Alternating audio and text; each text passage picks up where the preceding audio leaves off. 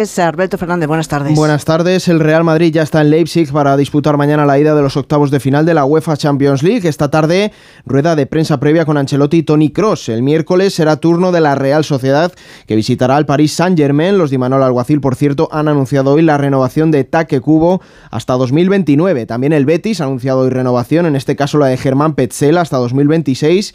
Y el Atlético de Madrid ha conocido el parte médico de Álvaro Morata, que estará alrededor de tres semanas de baja por un esguince en su rodilla derecha. Pendientes estarán los rojiblancos esta noche a partir de las 9 del encuentro que cierra la jornada 24 en Primera División entre la Unión Deportiva Almería y el Athletic Club de Bilbao. De ganar, los de Ernesto Valverde empatarán a los colchoneros en la tabla clasificatoria. Además, desde las 8 y media en Segunda División, Real Valladolid Albacete. Hoy Aston Martin ha anunciado el nuevo monoplaza que llevará Fernando Alonso esta próxima temporada, el AMR 24, y en el Mundial de Natación, la selección femenina de waterpolo ha ganado a Canadá en cuartos de final por 12-9 y se medirá este miércoles a Estados Unidos en semifinales. Mañana turno de la selección masculina que se mide a Montenegro en cuartos de final.